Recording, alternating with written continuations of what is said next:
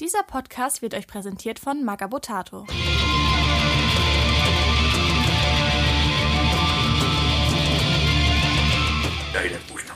Ich bin Andy. Ich bin Grabowski. Ich bin Santa. Und willkommen bei Beim Imperator Nichts Neues, eurem Warmer 40.000 Sauf und Law Podcast. Ist das Meinst also, den Saufcast? Den Laufcast. wir tun jetzt nicht mehr so, als würden wir dabei nichts trinken. Nee, oder? das war ja auch letztes Mal schon mit den knallenden Bierdosen sehr offensichtlich. Ich meine, ja, nur- wir sind endlich zurück. Ähm, haben uns lange nicht sehen lassen, also uns gefühlt, weil wir ziemlich viel voraufgezeichnet haben. Ähm, ja, wie wollen wir eigentlich starten? Was haben wir eigentlich die letzten zwei Wochen so hobbymäßig gemacht? Grabowski. Grabowski. Äh, Grabowski hat ähm, ganz, ganz viel äh, Gelände-Mist wieder verzapft. Und ähm, ich habe mir so ein bisschen was äh, äh, drucken lassen von äh, Tabletop Forge. Ein ganz, ganz toller Laden, äh, die uns oder die mir unser äh, Podcast-Logo als äh, Werbetafel gedruckt haben für ein Gebäude, was ich noch bauen werde. Ziemlich geil. Das war so das Hauptding. Ja, nice. naja, Santa, es, ich habe immer noch Mass Effect. Also ich bin, nee, nicht wirklich. Also ich habe viel, viel äh, mich mit Musik auseinandergesetzt, äh, konsumierend wie auch produzierend und viel gezockt, aber ich habe nicht wirklich irgendwas Hobby äh, äh, bezogenes gerissen gekriegt. Ja, ähm, ich, also Andy, ich für meinen Teil, ähm, ich habe ganz schön viel gemacht, ehrlich gesagt. Ich habe äh, aber schon ein bisschen was in den letzten Folgen in unserer Slideshow gepostet, weil wir nicht wirklich Material hatten. Ähm, ehrlicherweise gebe ich das natürlich zu. Ich habe mit der Black Legion angefangen und habe einfach mal so meinen Fundus mir vorgenommen. Ich kaufe nicht wirklich was dafür, außer vielleicht ein Charaktermodell oder so. Und habe einfach aus meinem Miniaturenfundus angefangen, eine Black Legion Armee aufzubauen ähm, und die ziemlich schnell und dirty zu bemalen. Ähm, das hat auch eigentlich ganz gut geklappt. Jetzt so die ersten Tester viel mit Enamelfarben arbeiten und so. Sieht schon ziemlich dirty aus und das gefällt mir, weil du einfach schnell Resultate hast und das eine ziemlich einfache Art und Weise ist, irgendwie Miniaturen aus dem Boden zu stampfen. Ähm, und ansonsten habe ich meine Havocs weitergemacht. Ähm, wer mein Gastbeitrag im Maga Botato Mai-Stammtisch gehört hat, weiß, dass ich bei Artel W relativ viel bestellt habe und ähm, ja, die Miniaturen sind auch angekommen und ich habe die auch alle schon zusammengebaut und gebased und äh, bin jetzt gerade dabei, den Talos, also den Lord of the Dread Squad, glaube ich, laut Artel W, ähm, fertig zu bauen und bin gerade dabei, den anzumalen und bin da auch ziemlich weit. Also zur Ausstrahlung dieser Sendung wird der wahrscheinlich fertig sein. Ja, und ansonsten arbeite ich gerade an einer Warhammer 40k-Kampagne, die ich mit einem äh, lieben Dude, liebe Grüße gehen raus an Balin, äh, der ist so, was das Spieltechnische in der aktuellen Edition angeht, noch so gar nicht drin in Warhammer 40.000 und dann habe ich gesagt, alles klar, damit du ein bisschen reinkommst, machen wir einfach eine narrative, coole Kampagne, also kein Crusade, also eine coole Kampagne. ähm, ohne dass irgendwer sich total absetzt und das imbar wird, sondern einfach eine schöne erzählerische Kampagne und jedes Punkt, jedes Spiel, da steigert sich der Punktewert und äh, wir machen, gucken mal, legen das so auf drei Spiele an. Und äh, da bin ich gerade dabei, nebenbei mich in, den, in die Kunst des äh, Animationsprogrammierens, nennt man das so, ähm, hineinzufuchsen. Und dementsprechend bastel ich da gerade so ein bisschen, dass so ein, so ein videogeführte Kampagne sozusagen ist, dass nach jedem Szenario ein neues Video rauskommt. Das habe ich schon mal in unserer Frostgrave-Kampagne gemacht. Das war nice. Das eher sehr laienhaft. Inzwischen animiere ich irgendwelche Intro-Sequenzen und sowas. Also das ist sehr aufwendig. Ich habe für neun Sekunden Intro habe ich irgendwie vier Stunden gebraucht. Ähm, und das wird höchstwahrscheinlich nächsten Donnerstag oder Freitag haue ich das auch auf unserem Instagram- und Facebook-Kanal raus. Also ich fasse mal zusammen, wir in den letzten Wochen bei alle nicht viel gemacht. Genau. Kommt, ja, kommt drauf an. Kommt drauf an, ne? Äh, wo du es gerade mit der Kampagne erwähnt. Wo du es gerade mit der äh, Kampagne erwähnt hast, vielleicht sollten wir mal unsere irgendwann weiterspielen. Weil ich kann mich daran erinnern, ich habe noch so eine kleine Rechnung offen, dass meine Thousand Suns irgendwie diesen Psioniker Sven oder wie er hieß, äh, befreien müssen oder irgend so ein Scheiß. Du hast ja immer irgendwas Lustiges zusammengeschrieben auf jeden Fall. Das war ganz Ja, das witzig. ist gut möglich. Das war das mit den Mitternachtsfolianten. Vielleicht verknüpfen wir das alles einfach einmal. Warum Why not? nicht? Ist äh, freies Spiel. freies Land. Also, Frei, freies Spiel, Ich freies sollte mal Land. ganz dringend an meinen Workbearers weitermachen.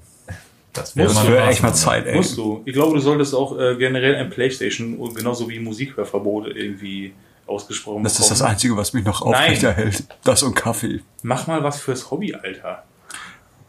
Ich bin im Hobby, Wie Alter. viele Armeen hast du?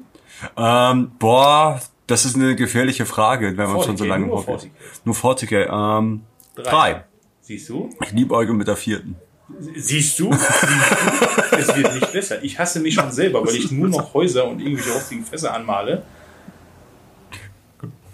Ja, und ähm, wo du gerade meintest, du liebäugelst mit der vierten. Ja. Ich kaufe mir ja einiges zusammen seit, seit, seit Wochen oder Monaten. Immer wenn man mal was so auf Ebay schießen kann, Richtung, was Richtung World Eaters geht, also Forge World, World Eaters, äh, Upgrade Gedöns und sowas halt alles. Ich bin das gestern mal tatsächlich durchgegangen in einer ruhigen Minute. Ich könnte mir, keine Ahnung, 40, 30, 40 Chaos Space Marines komplett, also Ja. World Eaters Style umbauen, sofort. Ihr braucht nur Beine im Endeffekt. Also, und selbst dann, so, ich horte die Scheiße, weil ich mir, weil ich mir denke, ja, irgendwann fange ich damit an. Ich habe sogar schon zwei Charaktere gebastelt. Andy hat die ja schon gesehen. Richtig gut. Das hat mega Spaß gemacht und den einen muss ich echt, äh, glaube ich, jetzt mal zeitnah anmalen, den du mir mal überlassen hast, diesen uralten Gedönser und sowas. Aber Ja, ich komme auch nicht in die Pötte. ich habe auch immer noch, ich restauriere gefühlt seit drei Jahren jetzt meine Geißel. Ich ähm, habe immer noch zwei Standardtrupps vor mir, aber das ist der Zusammenbau da halt so nervig, weil du, die, die neuen Chaos Space Marines, die passen aber immer nur so wirklich zwei Hälften zusammen. Und die dann hier irgendwie auseinander aus dieser großen Battalion-Box, welche da wohin gehört, das ist das ist Arbeit. Aber ich hätte auch irgendwie Bock auf Astra Militarum, aber es ist, es, es, es artet nur aus und es wird teuer und ich habe noch, ich muss noch so, ich, ich habe so viele Sachen auf dem Zettel, die ich haben will, die mich noch richtig Geld kosten. Das einfach nur Spinnerei. Mach deine Workbearers fertig. Ja, schon, ja, ja. So. Ja, ähm, dann haben wir, glaube ich, unseren Hobby-Progress abgeschlossen, oder? Ja, nicht vorhanden, ja. Ja, die haben wir. Äh. Ja, Nils, wäre ja cool, wenn du mal so ein paar World Eaters raushaust. Ja, ich. Weißt du was? Pass auf. Ich habe das ja mit, mit meinem verkackten. Äh, Jetzt hat er gemerkt, dass er abliefern muss. das finde ich richtig gut. Nee, das brauche ich aber auch sowas. Äh, ich mache diesen. Ich habe das ja mit, mit dem Ultramarine, habe ich das ja auch gemacht. Einfach mal so aus der Reihe raus. Wobei ich mit dem auch null zufrieden bin. Aber, oh, übrigens neue Armee. Irgendwann wird auch eine Ultramarine-Armee bei mir wahrscheinlich auf der Matte stehen. Einfach nur, weil ich es geil finde, weil so viele Leute die abhaten. Aber äh, ich glaube, ich werde innerhalb der nächsten zwei Wochen einfach mal diesen äh, Chaos-General äh, äh, baldigen oder zukünftigen Chaos-General, den ich mir da, da gekitbasht habe, werde ich mal komplett fertig machen. Den in der Terminator-Rüstung aus der Box, die wir zusammengeholt haben, oder welchen? Nein, nein, nein. Ich habe, äh, André hat mir ähm, so einen kleinen äh, Zinnkameraden äh, geschenkt. Also so den, den Torso mit den Armen und den Beinen dran. Ich weiß nicht, war das ein aufstrebender Champion aus welcher Edition? Ganz, ganz alt. Äh, vierte oder so. Vierte, ja, ja. Und den habe ich, äh, da habe ich einiges weggeflext und alles Mögliche rangeschraubt und Ja, okay. ich schicke dir später mal ein Foto. Aber ich glaube, den mache ich innerhalb der nächsten zwei Wochen ein oder ein, zwei Wochen mache ich den einfach mal fertig. Einfach nur, weil ich Bock habe, endlich mal so einen World Eater anzumalen. Und natürlich nicht langweilig rot, sondern weiß, blau, gold. Ja, schon. Ja, Schalke ist da. also dann ist das aber so, so ein Pre-Heresy-Ding. Aber ja, ich weiß, was du meinst. Es sieht aber viel geiler aus. Ja, und es äh, haben sich ein paar Leute bei uns gemeldet, ähm, weil wir aufgerufen haben, sie sollen sich bitte Hilfe suchen, die bei unserer Playlist folgen. Und äh, es haben sich tatsächlich ein paar gemeldet und im Großen und Ganzen sieht das noch ganz gut aus. Der eine sagte sogar, er folgt uns nur, hat aber noch nicht gehört. Das finde ich sehr löblich. Also in, Folge bitte dieser Playlist ganz, ganz schnell. Ähm, ja, und äh, Sebastian schreibt, äh, dass er wohl ganz gut klarkommt, aber seine Kollegen haben, haben oft Probleme mit seiner Musikwahl. Er glaubt, die brauchen Hilfe. ähm, ja, Sowas, sowas kennen wir alle, glaube ich. Ich glaube, sowas kennen wir alle. vor allen Dingen, wenn man unsere Playlist anmacht. Ja. Ähm, ja, und dann haben wir noch Alexis, der schreibt mir ziemlich viel und ich habe ihm auch gesagt, wir beantworten Fragen normalerweise on air so, aber dadurch, dass wir jetzt so viel voraufgenommen haben, Läuft das das alles über einen Anwalt? ähm, habe ich ihm immer die ersten Fragen so beantwortet und jetzt hat er ja gefragt, ob wir 40k Filmtipps für ihn haben. Ähm, Boah. ich bin mir nicht ganz sicher, ob ihr den Ultramarines-Film kennt. Den nicht? Das ist auf jeden Fall keine Empfehlung. Ähm, ansonsten Event Horizon haben wir schon mal gesagt. Und Starship, Richtig geil. Starship Troopers. Starship Troopers auch super, um so ein Enough bisschen said. in Stimmung zu kommen, genau. Oder PS, ich liebe dich. Richtig gut. Ja, Fuck. solche Sachen. Ähm, ja, wie gesagt, Event Horizon ist immer so mein Tipp. Ja, Santa sagt Starship Troopers. both. Also sag Event beide Horizon. hintereinander weg. Einer der besten Filme überhaupt. Ja, definitiv. Oder die Alien-Reihe kann man sich auch mal wieder gut geben. Einfach dunkler Sci-Fi, Blade Runner, super. Ne, wenn man so an äh, Die den Commander Commander, ja. denkt oder so. Ja, einfach mal so, einen- so einen schönen Filmabend, Blade Runner Double Feature, sehr, sehr schön. Und äh, falls, falls man mal in, so einen Einblick in den, in den Wesenszug der Nightlords haben möchte, The House That Jack Builds. Auch wahnsinnig guter Film. Oder hat er einfach die Tim Burton Batman-Filme.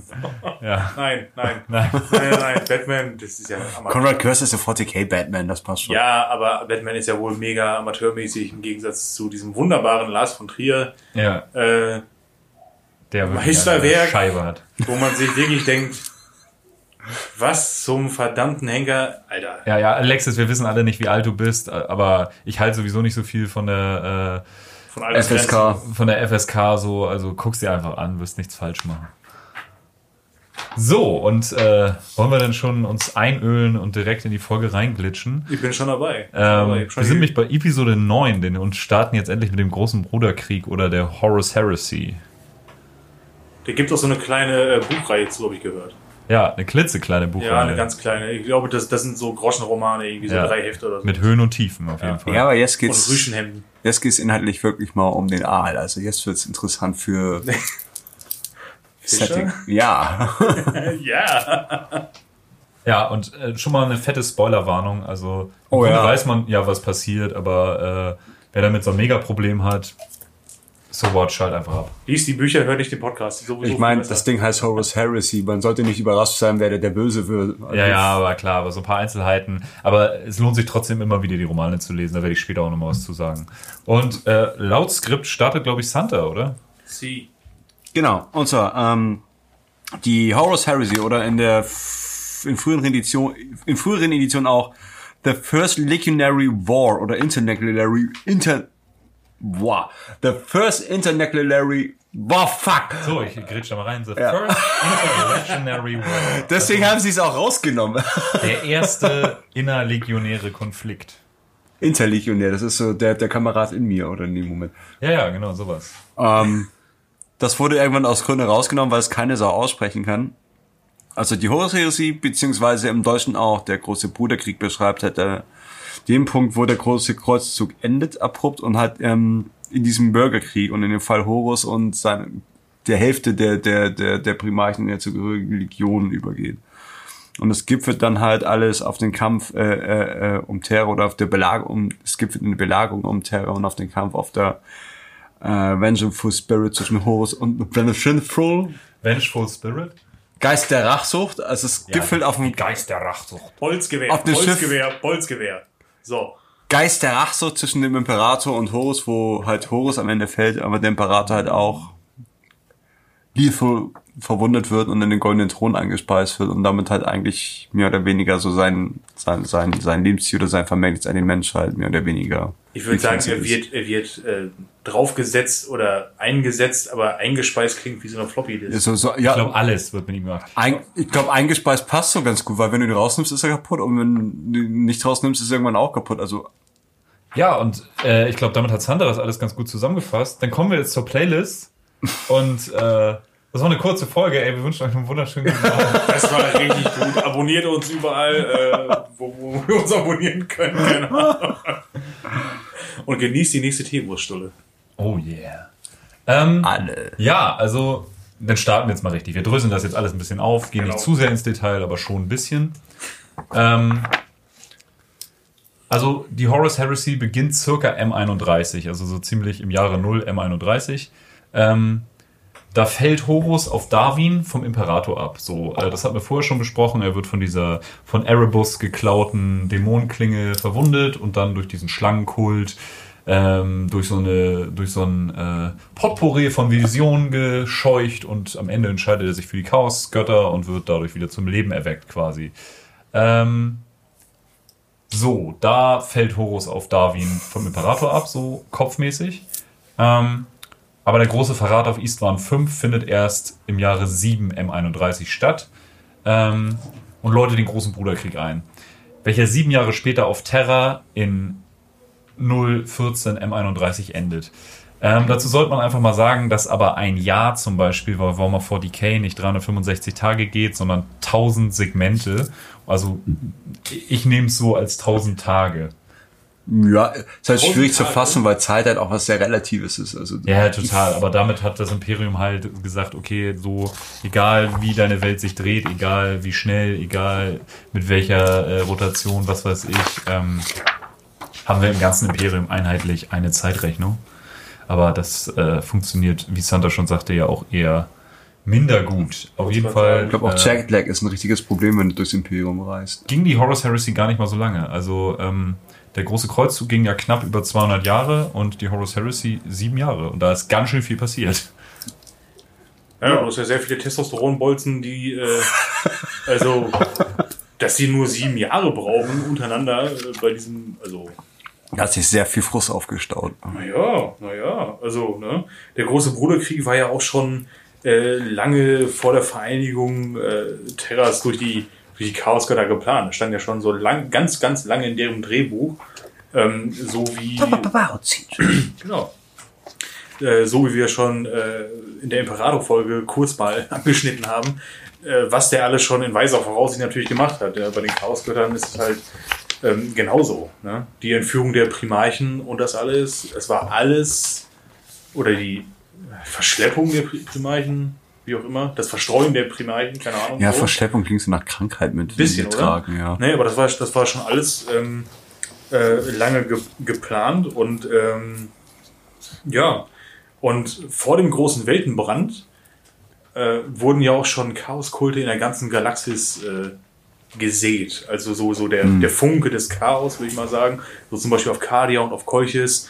Ähm, das war ja schon überall Die haben da auch die, ja- die gleiche Mundart. der, der gleiche Mona leck mit Tisch. Ah, schön. Haben sich gedacht, ah, Oh Gott, die Sprache des Chaos. Leck mich nicht am Zuckerli. Ah. So ungefähr klingt das nämlich, ne? Also, ich glaube auch immer noch Kolchis und Kadia, das ist so das Rheinland des Universums. Was? Imperiale Wahrheit, was soll das? Das braucht man nicht. Und dann kommt irgendwie so, keine Ahnung, weiß ich nicht, Ultra, nee, Terra oder so, das ist dann irgendwie so der Ruhrpott. Das alles zusammen. Wenn man juckt die Fresse oder was? Essen. Ja, ich glaube, das, das ist, das kann man so ganz gut sagen. Ne? Das stimmt. Und äh, so haben, ähm, so konnten sie halt über die Äonen beobachten, wie der Keim des Chaos langsam Früchte trug. Und ähm, ja, genau das passierte sehr, sehr rasant, nachdem Horus zum Kriegsherrn ernannt wurde und ziemlich zum Teil, äh, natürlich ließ er das nach außen nicht so rausstrahlen, aber wohl recht hilflos dastand auch ähm, und eigentlich dachte, okay, ich bin Krieger und kein äh, Kriegsherr so. Ähm, wie gesagt, na, das haben wir letztes Mal schon besprochen. Nach Ulanor hat der Imperator den großen Kreuzzug verlassen und stellvertretend Horus eingesetzt, was von seinen Brüdern gemischt aufgenommen wurden. Viele haben auch gesagt, ja, Horus, guter Typ, der macht das schon. Andere haben gedacht, Mensch, Ferrus Manus hätte das vielleicht viel besser gemacht. Ähm, und äh, Horus hat als stellvertretend den äh, Kreuzzug angeführt, aber gleichzeitig haben ähm, der Hohe Rat von Terra äh, wurde gegründet und die hatten auch viel ihre Finger mit im Spiel, was so Verteilung der Güter angeht und äh, wo zum Teil Kreuzzü Kreuzzüge und äh, Einsätze der Astartes-Legion und der ähm, imperiale Garde-Regimenter stattfinden. Das wurde halt auch viel von Terra gesteuert und das ist besonders bei den Astartes-Legionen oft auf Unmut getroffen, weil die halt gesagt haben, öh, da sind irgendwelche Zivilisten, die hier entscheiden, wo wir kämpfen und wie viele Waffen wir da kriegen und wie viele Rüstungen uns zustehen aus den neuen Mars-Produktionen. Gefiel da vielen auch nicht so wirklich. So. Ähm, jetzt habe ich auf meinem Skript stehen, dass ich erklären soll, was die verschiedenen Kriegerlogen sozusagen sind in den, ähm, in den Legionen. Würde aber eigentlich zu Santa viel besser passen. Weil ich da ein bisschen mehr drin bin. Ja, total. Also ich kann das auch erklären, aber willst du? Ja, kann ich gerne machen. Ähm, Die Kriegerlosen, die wurden von einem Genie erdacht namens Erebus, zu dem kommen wir noch. Ein Genius. Everybody's Darling Erebus. Ähm, und zwar war das mehr oder weniger, also warum er das gemacht hat, dazu komme ich heute noch, aber das kann man sich so vorstellen, dass so halt in diesen sehr hierarchischen Legionen haben sie sich dann halt so diese Logen reingesetzt, damit sie halt ähm, so frei von Rängen miteinander agieren können und so so ein bisschen wie wie wie bei den Fra Freimauern kann man sich das vorstellen, wer sich damit so ein bisschen auseinandergesetzt hat. Sagst du als Also so- Großmeister einer Loge? Ja. Ja, du und dein loses Mundwerk. Ähm, und also du hattest halt in allen Legionen haben sie halt diese äh, Logen gegründet, was halt so ein bisschen gegen die ganze Idee von dieser militärischen Organisation spricht und auch so ein bisschen gegen so die imperialen Richtlinien ist, also ein bisschen sehr und das fanden auch einige weniger gut als andere. Aber da haben sich dann halt immer Legionäre getroffen und, und ausgetauscht. Und über diese Losen hat dann halt auch Good Guy Erebus halt erst über lange Zeit geschafft, die halt alle durch und durch zu versauen. Ja, also dadurch hat es irgendwie bei allen Legionen, glaube ich, versucht, aber bei der Hälfte aller der, Leg der Legionen hat das gut Früchte getragen, weil Erebus halt ein sehr manipulatives Wesen ist, aber dazu wird euch Santa später noch mehr erklären. Good Guy Erebus. So. Ähm, Weiß ich nicht so ganz. Also naja. ich bin mir da noch, ich bin, Findest du? man munkelt noch. andere Meinung. Ich habe da, ich hab da eher gemischte Gefühle. Aber dazu kommt Also, ich, ein anderes. ich spiele Red Bears und ich finde Erebus ist ein Kackboon, aber niemand mag Erebus. Das kann man so unterschreiben. Naja, gut, der, hat ja was geleistet. Also nennt naja, Da könnte ich jetzt noch andere Beispiele aus der Geschichte nennen, die was geleistet haben, aber das muss ja nicht positiv sein. Nee, nee, sag ich auch nicht, dass das Hi, my name is Gettino und ich habe was geleistet mit der Costa Concordia. Nein, hoch auf die Schiffe. Naja, gut.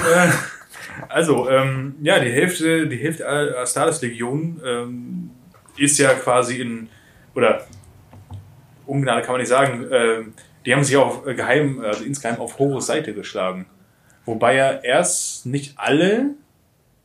Äh, Nö, das ging total haben. unterschiedlich. Ja. Ne? Nee, nee, also, also ich meine jetzt äh, nicht, nicht alle, die heute als Verräterlegion bekannt sind. Das stimmt. Nee, nee, das nee, nee, Die, waren nee. Ja, die waren ja nicht so von wegen so, oh, ah, äh, von Anfang an halt. Einige aus der Not heraus, andere wirklich aus Trotz. Aber Bei manchen kann man es echt verstehen, wieso von wegen so, oh geil, wir haben jetzt gerade den Publikumsjoker gezogen. Ich denke da irgendwie an Nightlord zum Beispiel oder so.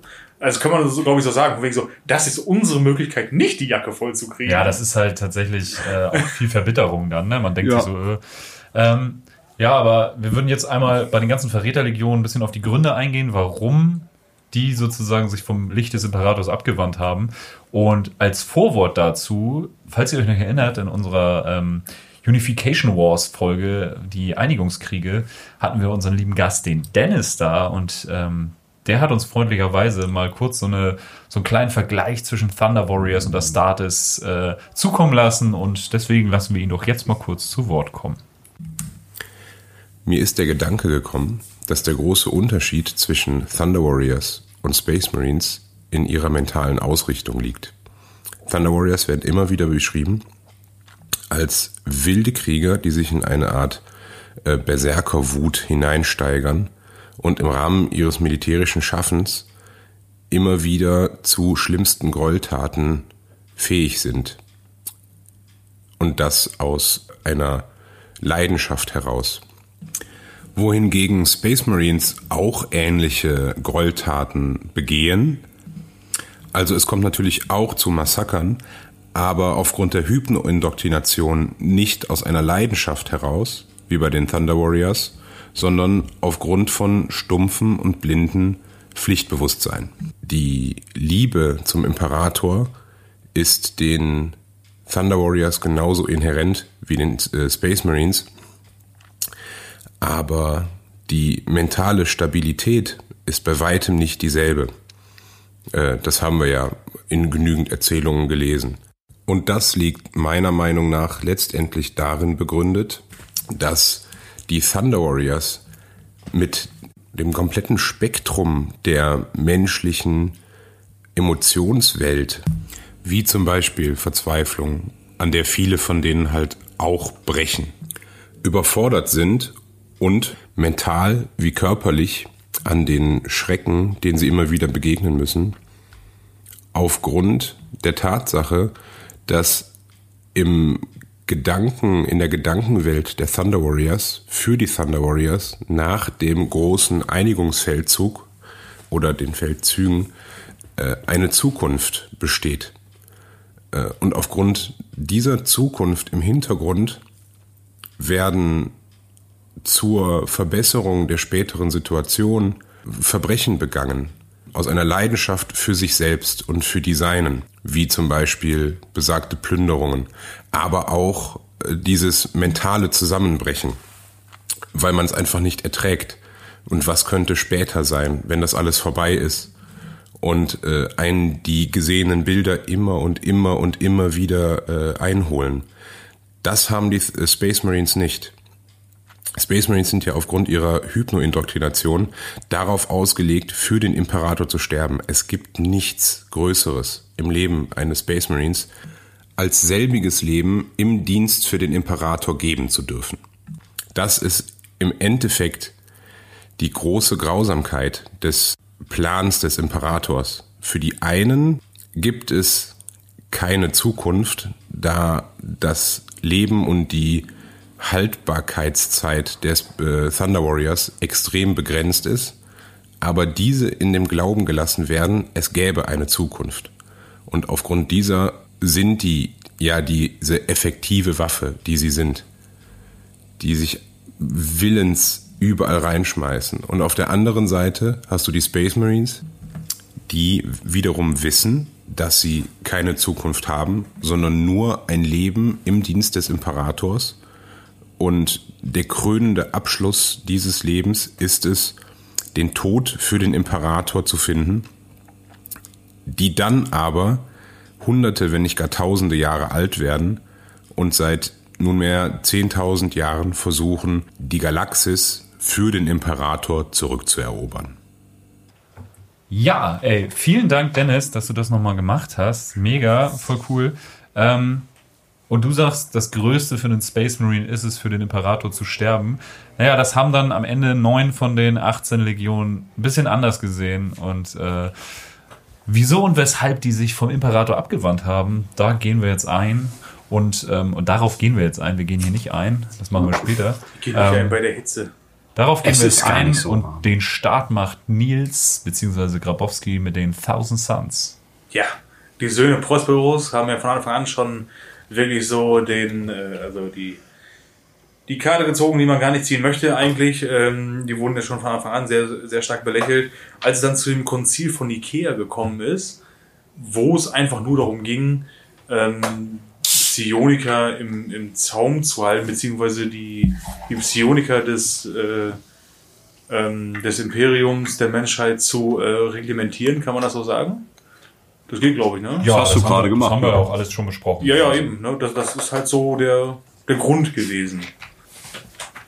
Kann man schon verstehen, dass sie darüber leicht erbost gewesen sind und sich deshalb dann ähm, ja auf die, in Anführungszeichen, auf die, die Seite der Verräter gestellt haben. Anfangs war das ja einfach nur so, so aus der Not heraus, äh, beziehungsweise, also, okay, wir wehren uns jetzt mal gegen diese, gegen unsere Brüder müssen wir uns jetzt wehren oder wir sterben, eins von beiden. Ja, das dieses entweder oder. Entweder oder, ja, und Ja, hinterher ja, ist genau. dann, Also der Fall von Prospero war dann ja am Ende ausschlaggebend, Ja. weil äh, die hatten ja einfach keinen Ausweg, ne? Also entweder die sollen totale, ja alle geopfert werden. genau, entweder totale Auslöschung oder wir kämpfen halt auf Horus-Seite.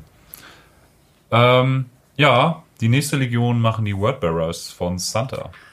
Das Wichtigste bei den Wordbearers ist halt Monarchia. Also da, darauf mit dem viel, halt- das war so das, der, der erste Punkt, wo es halt wirklich um Heresie ging. Ähm, und zwar Monarchia war halt die Stadt der Wordbearers, die perfekte Stadt von ihnen da.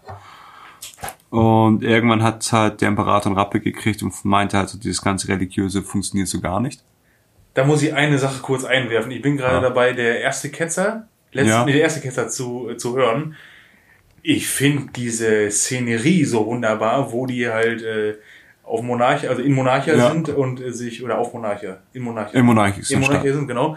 Und sich verantworten müssen, sag ich mal. Ja. Und ich weiß nicht wer, das ist äh, Lorga, glaube ich, direkt, der der den Sigiliden einfach zum Rückhand mit so einer nein, nein, nein, nein, nein, mit so einer Respektschelle einfach aus den Latschen kloppt. Super geil. Ja, ich habe ich hab gelacht, ich habe richtig, es war mega gut. Entschuldigung für die Unterbrechung. Na, alles gut. Das musste Und- gesagt werden, das war nicht richtig geil. Ähm, Ja, ähm, ich stotter mir gerade eins recht, aber ähm, das ist halt so der entscheidende Punkt, was ist nicht nur, dass er die von den Wordbearers als perfekt für das Imperium erdachte Stadt, als, als der Prototyp, wie eine imperiale Stadt sein sollte, niedergemacht wird und wirklich nur ja weggebrannt wird, sondern halt so auch das ganze Wesen der Legion in Frage gestellt wird und alles, was sie bis dahin gerissen haben.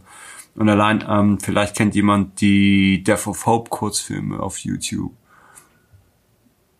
Ja, schon mal gesehen. Alle, allein so der, der, der Satz, den der eine Wordbearer dann nach 60 Jahren sagt, they raise monarchy to the ground. Dass das halt immer noch festhält. Und das war so der Punkt für, für die Wordbearers, wo sie halt ähm, gemerkt haben, dass sie in der Zukunft des Imperiums keine Zukunft haben. Und über sie dann halt auch die, die, also dann halt mit sehr viel, ähm, mit sehr viel Geduld alle anderen äh, zu sich in, in, in, ins Dunkle gezogen haben. es ist halt ein mega einschneidendes Erlebnis. Ne? Ja, die müssen total. ja quasi nach diesem oder zu diesem Zeitpunkt alles nochmal auf Null setzen, beziehungsweise nochmal komplett zurücklatschen und alle Welten nochmal noch mal auf links krempeln, um ihren Schaden in Anführungszeichen Und- wieder zu bereinigen. Und Das natürlich- 60 Jahre halt auch gut Kind spielen und, und mitmachen. Aber Ja, halt ja, allein der, der allein der Satz von von Sarin, das war äh, äh, Zitat, das war der Moment, wo wir merken, Gott war, war Gott war echt, aber er hasste uns. Ja, und äh, dazu muss man halt sagen, dass die Wordbearers quasi den Stein ins Rollen gebracht haben, dass alle Legionen am Ende äh, von den Verräterlegionen den Imperator verraten. Also die haben die Heresie gesät. Ohne Wordbearers kein korrumpierter Horus. Ja. Und das ging halt alles auf Monarchia los. Ähm, Bad Parenting at its finest. ja. ähm, Bad Parenting ist ein ganz geiler. Äh, da komme ich direkt zum World Eaters, würde ich sagen, weil ich glaube nicht, dass Angron der geilste. Er ist nicht der beste, der liebevollste Vater, muss man so sagen. De- deswegen- Großer Gott, er ist Vater. Himmel, Arsch und Hirn. genau, genau. Nee, mit, mit denen ging's dann, ging's dann halt auch los, äh, als dann äh, der Rat von Terra, wie wir eben ja schon äh, äh, leicht raushören konnten, dass ja sehr, sehr viele Astartes und auch die äh, und auch manche, so manche Primarchen ähm, not so amused waren, ähm, dass ein, ein, ähm, ja, ein, ein Rat, der aus Menschen, aus einfachen Menschen besteht, ähm, so viel Macht hat über diese Halbgötter, Götter in Anführungszeichen, so sage ich mal. Ne? Und ähm, ja, ähm, World Eaters, was fällt mir dazu ein? Da fällt mir natürlich äh, Schlechternägel dazu ein. Das hatten wir ja auch schon mal angeschnitten, Oh ja. das Thema.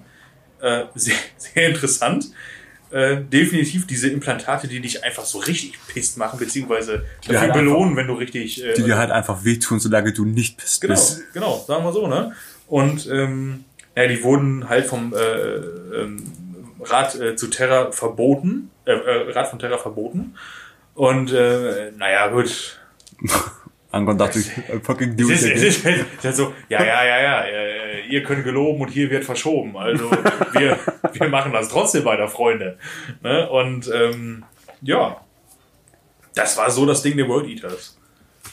Und halt, äh, auch was man erwähnen sollte, dass halt Ankron dem Imperator halt auch nie verziehen hat, dass ihm vor der entscheidenden Schlacht auf, auf, auf äh, Heimatwelt von Ankron, Wortfindungsstörung, dieser, dieses äh, Gladiatoraufstand, ja, äh, das ihm da vorher weggeholt hat im Entscheidung. Ja, ja, das, ja, hat, gut, das, das hat ihn halt auch nie seine verwundert. Kameraden hat untergehen lassen. Das haben Ja. wir, glaube ich, in der So dieses äh, Spaß-Ding. Status-Folge haben wir das, glaube ich, erklärt. Ähm, Der war halt permanent pisst. Ne? ja, und dann auch- sollten ihm auch noch die Schlechternägel verboten werden. Genau. Alter, Ja. dann, dann sogar noch das. Der hat ja quasi nichts mehr gehabt. Nee. Und er fand ja einfach nur alle scheiße. Den Imperator fand er scheiße. Er fand jeden scheiße. Ja, Zumindest, also den Imperator und Rose. Ich glaube nicht, der war einfach nur so zweckmäßig, glaube ich, war das so ein Hat- Ding, ne? hat Ankron eigentlich immer gepullt oder hat er auch so ruhige Momente, wo er dachte, ach, ich glaube, ich trink's doch. Angron ist wie Asi Andreas von RTL 2. Das haben wir doch schon. Ja, es, es gibt so ein YouTube-Video irgendwie, äh, normale Lebenssituationen in aggressiv machen. Einfach aggressiv aus dem Bett ausstehen, aufstehen oder aggressiv die Kellertreppe runtergehen. So stelle ich mir Angron vor. Immer auf 180. Wenn Angron von der Arbeit nach Hause kommt, dann macht er alles, was er zu Hause macht, so wie zum Beispiel in der Küche Schränke und Schubladen auf, um sich noch einen Kaffee zu machen. Das macht er alles mit dem Hammer. Ja, und Zähneputzen auch. Und Zähneputzen auch. Ähm, kommen wir zur Death Guard, lieber Santa. Genau, die Death Guard. Ähm, die waren äh, für sich sehr enttäuscht vom Rückzug des Imperators. Ähm, und was man halt auch zumindest äh, so, so zwischen den Zeilen liest im, im, im Eisenhorn-Roman, dass die als Legion ein sehr, sehr, sehr großes Problem hatten zwischen den Legionären von Barbaros, also von der Heimatwelt ist. Eisenstein, nicht Eisenhorn. Ach, Eisenhorn, Eisenstein, irgendwas mit Eisen. Äh, Eisenstein, dass die Legion immer sehr geteilt wurde, sehr gesplittet war zwischen den Legionären, die von Barbaros kamen, also von der Heimatwelt, und denen, die halt immer noch als, als äh, äh, Terraner reingekommen sind. Also es gab gerade bei, den, bei der bei der Refcon immer so eine gewisse Abnahme gegenüber Terra, zumindest habe ich das immer so rein interpretiert. So gerade gerade ähm, per Persönlichkeiten wie Typhon, der dann später Typhus wurde, der hat ja wirklich kein gutes Haar irgendwelchen Leuten gelassen, die ursprünglich Terraner waren oder ursprünglich Dusk Raiders waren. Ja, der wurde ja auch, also Typhon persönlich wurde ja auch relativ gezielt von Erebus manipuliert, um Ja. dann diesen äh, den Keim der Heresie weiter in die Legion zu tragen. Ne? Also das war eine der Legionen, die, wo halt wirklich die ganze Legion schnell gefallen ist und nicht einfach nur über den Primarchen das so reingetragen wurde, sondern wo wirklich jeder, der verraten hat, dann wirklich aus von sich heraus Bock drauf hatte, ver zu verraten oder das Imperium zu verlassen. Ja, crazy. Ähm, kommen wir zu den Sons of Horus. Äh, wie gesagt, das sind die ehemaligen Luna Wolves, Horus Legion. Und nun ja, Horus Fall. Da folgen schon mal ziemlich viele mit. Wenn Horus sagt, wir kämpfen jetzt gegen den Imperator, sagen die meisten schon mal, jo, machen wir. Und der Rat von Terra hat besonders in der sehr militärischen und sehr von sich und ihrem Kriegsherrn überzeugten Legion der Sons of Horus für viel Unmut gesorgt und äh, hat da auch, wenn gefragt wurde, für wen würdest du denn eher die Befehle befolgen, dem Rat von Terra oder Horus, war die Antwort ziemlich einfach und ja, liegt wahrscheinlich auch einfach daran, dass es seine Legion war. Ja, in der Kürze liegt die Würze, ne? Ein Wort ist besser auszusprechen als ein, äh, als, als drei. Nee. Als, Doch. doch. Ist halt aber auch eine ganz einfache Frage, wenn jemand aus der Legion von Horus dir gegenübersteht und fragt, auf wen hörst du eher? Auf Horus oder auf den Rat von Terra, der acht Millionen Lichtjahre weit weg ist und naja, also der mit dem Bolt in der Hand, der gerade vor mir steht, auf den höre ich ganz krass. Ja, auf, ganz krass höre ich auf den. Ja, äh, definitiv. So, dann kommen wir zu den Iron Warriors äh, und das erzählt euch Grabowski. Ja, auf die so, sollte man vielleicht auch ein bisschen hören. Zumindest die äh, ja, Leute oder die, die, die, die Menschen, die auf Olympia leben, auf der Heimatwelt von äh, lebten, von den Iron Warriors. Weil, äh, nun ja, also äh, gerade gerade die waren ziemlich pisst äh, über den, den Rat von Terra, die, die Entwicklung, die, die es halt gab. Und äh, zu, äh, ja, zu allem Übel äh, wurde, oder besser gesagt, äh, fand eine Rebellion statt kurz vor der Schlacht von Iswan 3. Äh, und zwar eine Rebellion auf Olympia, auf der Heimatwelt der Iron Warriors. Und das, das konnten die ja gar nicht auf sich sitzen lassen. Das, das konnten die einfach nicht mit sich vereinbaren.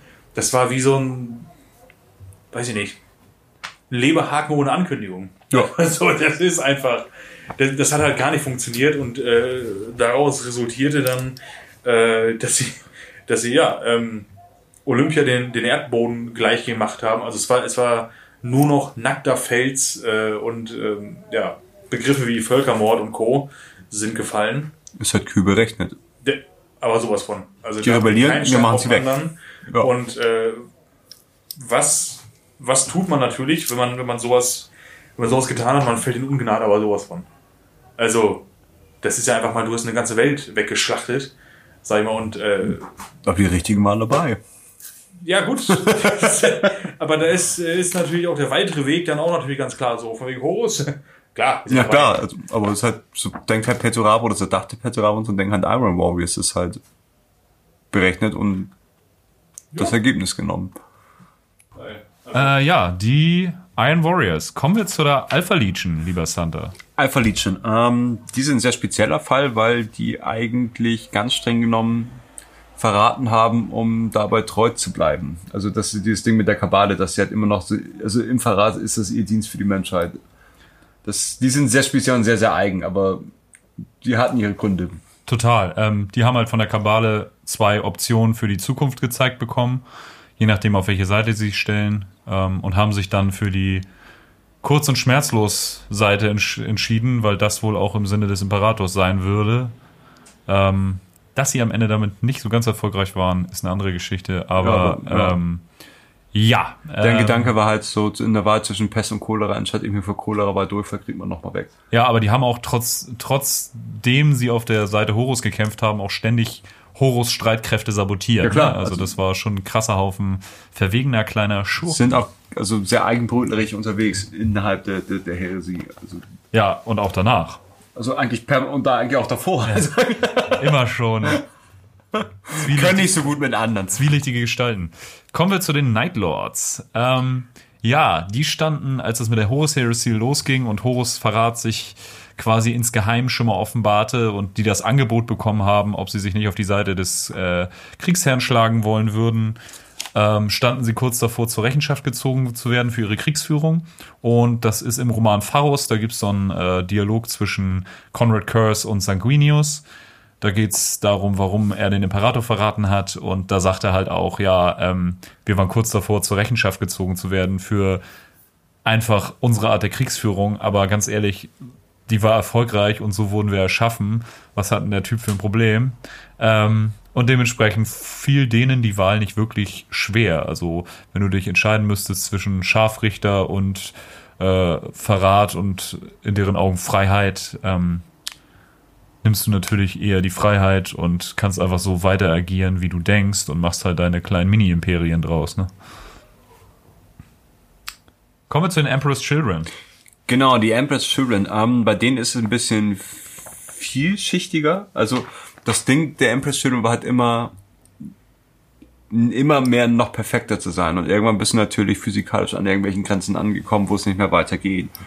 Und das war so ein Punkt, wo dann äh, ein Typ namens Fabius Beil und sein Kumpel Fabius Gallus angefangen haben, ähm, mit Xenos Organ und Xenos DNA an den eigenen Genstrang rumzufuhrwerken. Das war schon mal so ein Fall, der unangenehm war und auch nicht so gut ankam bei vielen in der Legion. Ähm, War am Anfang aber auch freiwillig, ne? Also ja, Fulton fra hat- ja klar, freiwillig. hat das erlaubt, aber wer das nicht wollte, konnte auch wurde halt auch notiert, wer es nicht wollte. ähm, dann hat auch so, ähm, haben die immer relativ viel mit, im Gegensatz zu anderen Legionen, mit den ähm, Zivilisten in, in der Kreuzzugsflotte agiert, vor allem mit sehr viel Künstlern, die dann irgendwann alle einen Hau gekriegt haben.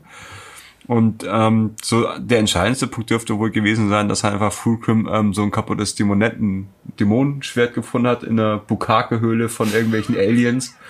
Und das halt einfach mitgenommen hat und dann halt komplett die Fassung verloren hat. Also, so wenn du den Roman liest, wie halt so alle kontinuierlich mental abbauen. Ja. Also, das, das ist nicht so ein Punkt der Legion zum Fallen gebracht, sondern da, da waren da so viele Baustellen, wo sie Scheiße gebaut haben. Einer, der einer der ereignisreichsten Romane der ganzen Reihe, muss man dazu sagen. Also, es ist halt Sehr grafisch hart. und äh, ich sag mal, die Dämonenklinge hat Fulgrims Urteilsvermögen dezent eingeschränkt. Hätte es mal lieber da gelassen, wo es gefunden hat. Aber es ist halt auch so, okay, ich habe mir das, ich habe mir die Waffe.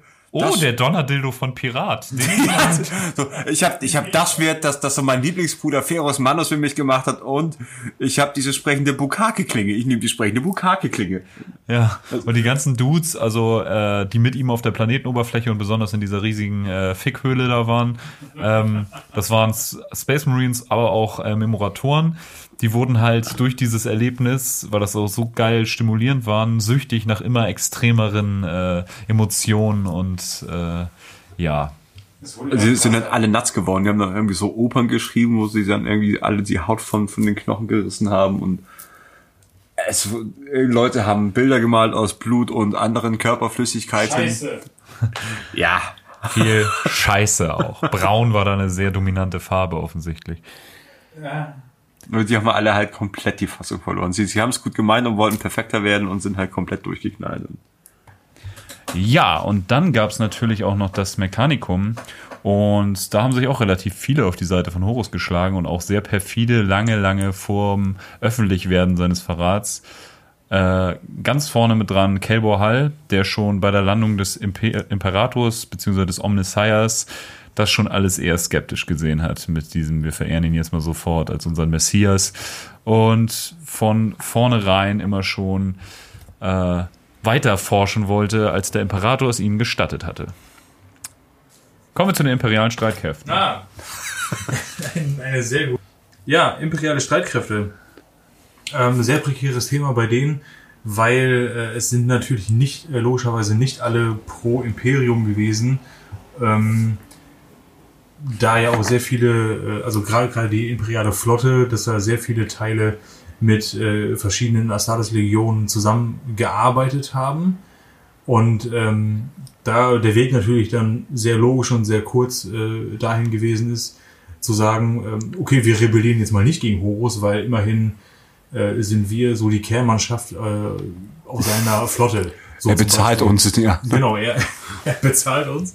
Und äh, naja, äh, deswegen machen wir es natürlich, weil wir, weil wir den Kriegsherren äh, gegenüber äh, extrem loyal sind. Oder ähm, dass sie zum Beispiel gesagt haben, oh scheiße, wenn wir jetzt sagen, nee, Alter, wir sind pro äh, Imperator, äh, werden wir ausradiert. Deswegen, um der eigenen Vernichtung zu entfliehen, lassen wir das und sagen natürlich, okay, jetzt gerade ist es ein bisschen zweckdienlich, für Horus zu kämpfen. Machen wir das also. Genauso wie, und die sind hier nicht aufgeführt, auch die Hälfte der Titanlegion an die Verräter gefallen ist. Das soll man auch noch erwähnen, das ist kein äh, zu vernachlässigender Faktor. Also wenn jetzt alle Titanlegionen noch pro Imperium oder pro Imperator gewesen wären, wäre es da was anderes gewesen. Das stimmt. Und, äh, Die wurden aber ähnlich korrumpiert. und und staut. Wunder, was mit Warp-Magie alles so möglich ist, wenn du einen Titan hast. Oh ja. Dann, als das mehr oder weniger ähm, im Vorfeld abgesteckt war, wer auf wessen Seite bleiben wird und wer halt irgendwie mit in das neue Imperium 2.0 wechseln würde, ähm, hat man sich eingefunden auf einem kleinen Planeten Istvan 3 im Istvan-System oder Istvan, das wird mit zwei A geschrieben, ich bin mir nicht sicher, wie man es ausspricht. Ähm, und da haben die das relativ clever gemacht, also da haben sie so die ersten Verräterlegionen getroffen und ähm, so eine Fake-Rebellion bekämpfen wollen oder, oder unterdrücken wollen. Und haben halt alle die Streitkräfte innerhalb der Legion zusammengezogen, die definitiv pro Imperator sind. Also die ein Problem darstellen würden oder irgendwie in zukünftigen Situationen hinderlich sein würden. Und haben die auf die Oberfläche geschickt. Und während die halt auf der Oberfläche gegen die Aufsätzigen gekämpft haben, wurden die halt einfach aus dem Orbit bombardiert mit dem Fre Lebensfresser-Virus. Ja, der Live-Eater-Virus. Genau, ähm, und so wurde sich den äh, noch loyalen Kräften in den eigenen Legionen der Sons of Horus, World Eaters, Death Guard und Emperor's Children waren das, glaube ich, auf Ja, dem Planeten. genau. Ne? Den wurde sich dadurch entledigt. Zumindest, also zumindest hat man es, also es sollte schneller gehen. Also man hat es geschafft. Es dauerte nur sehr lange, weil dank eines Typen namens äh, Tavels haben die es relativ rechtzeitig noch irgendwie spitz gekriegt und es gab so einen riesen, riesen Kampf. Ähm, entkommen sind dann unter anderem nur sehr wenige, also äh, ein Typ namens Garo und oh Gott, wie hieß er nochmal von den von den äh, Luna Wolves, der alte Ja, weiß ich jetzt auch nicht. Old Guy, Faithful, bla. Ja, der ist auf jeden Fall, haben die so einen Terraner gehabt bei den Sons of Horus, der mit an Bord der Eisenstein war. Ähm, Die- der ist auch mit entkommen und Der Rest- Memoratoren und das sind alles Leute, die später die Inquisition mitbegründet haben. Genau, also ähm, der Rest wurde halt einen Kopf kürzer gemacht. Ähm, der die Astartes von den Geflüchteten, das war Garo, das war einer von diesen Luna Wolves und ich glaube, Nee, Garo ist Death Guard. ja, plus dann noch der alte von den Luna Ach so, Wolves. ja. Und ich war noch einer von den Children dabei. Tavitz hat es, glaube ich, nicht Nee, geschafft. Chavez ne? hat es, glaube ich, nicht geschafft. Ist ja auch ganz gleich, war auf jeden Fall eine kleine Auf jeden Fall, ähm, die haben dann unter äh, Rigide von, von Maikador die Knights Errant gegründet, das sind irgendwann die, die, die, die, die Grey Knights geworden sind. Genau, also die, die, konnten Speerspitze gegen alles, was Chaos ist. so um ein Haar entkommen und konnten dann mit einem völlig ausblutenden Schiff sozusagen Dawn äh, bei Terra warnen und die hatten dann am Ende noch so einen äh, coolen Dämonenkampf auf Luna, also auf dem Mond. Äh, Flug der Eisenstein, einer der coolsten Horus Heresy Romane. Dawn es Fall. auch sehr vernünftig aufgenommen. Ja. auf jeden Fall. Ähm, genau, und auf der Oberfläche von Eastwan 3 haben sich halt die verbliebenen Kräfte mit Verräterkräften ordentlich eins auf die Mütze gehauen. Ähm, und da gibt's auch einen ziemlich coolen Showdown zwischen Abaddon und Loken. Und äh, ja, wenn ihr durch, euch durch die Horus Heresy lest, werdet ihr Loken auch da nicht das letzte Mal sehen. Der taucht sogar noch bei Siege of Terror auf. Und was halt an der Stelle cool ist, das ist halt der erste Punkt, wo wirklich Astartes gegen Astartes kämpfen. Da fragt man die Space Wolves. Ja, schon, aber halt so, dass man, dass man halt Zeuge ist. Ach so, ja, ja, klar. Ähm, und halt auch so einfach wie beschrieben, wenn wir dieses, dieses, dieses Live-Interviews kommt und du hörst Astartes in Panik schreien. Das, das, das Geräusch stelle ich mir halt einfach schlimm vor. Die Kakophonie aus panisch schreienden Astartes, die sonst keine Angst haben. Ja, also dieser Live-Eater-Virus, das ist eine Art des Exterminators auf jeden Fall. Das ist, also erst wird die Planetenoberfläche mit äh, Biowaffen bombardiert, der alles Organische auffrisst. Und danach, weil das ja noch nicht genug war, natürlich immer, wenn organisches Material stirbt, äh, gast es aus, so. Hochbrennbare Fäulnisgase, durch die, weil einfach dieser Live-Eater-Virus äh, beschleunigt einfach den äh, Verrottungsprozess.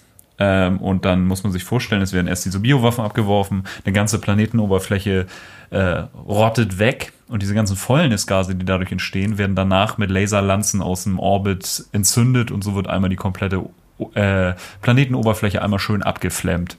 So, das, das macht dich so tot, dass du als Abtreibung wiedergeboren wirst. So, genau so. Das überlebst du halt, in dem Fall haben das dann einige überlebt, die sich in irgendwelchen Bunkern versteckt haben, unterirdisch, luftdicht abgeschlossen. Selbst äh, eine Astartes-Rüstung schützt dich nicht vom Live-Eater-Virus, weil der findet durch die Lüftungsschlitze und durch die Schwachstellen an den äh, Gelenken findet er einen Weg rein. Selbst eine Dreadnought-Rüstung, selbst ein Sarkophagus hat er nicht Ja. geschützt. Also, das Schon richtig, halt richtig tot. miese Waffe ist eine Art von Exterminatus. Genau, also ein Exterminatus beschreibt immer die Vernichtung oder Bereinigung einer kompletten Welt. Ja, und das war Eastwan 3. Und weil es nicht so weit weg ist, hat Horus sich gedacht, machen wir doch mal auf Eastwan 5 ähm, ein schönes Landungsfeldmassaker. Das hieß halt damals noch nicht so. bis, bis dahin war halt noch nicht die Heresy offenbart, bis Garro dann Dorn auf äh, Luna äh, sozusagen ähm, gewarnt hat. Und dann wurden Kräfte entsandt nach Eastwan 5, wo sich Horus augenscheinlich verbarrikadiert hat.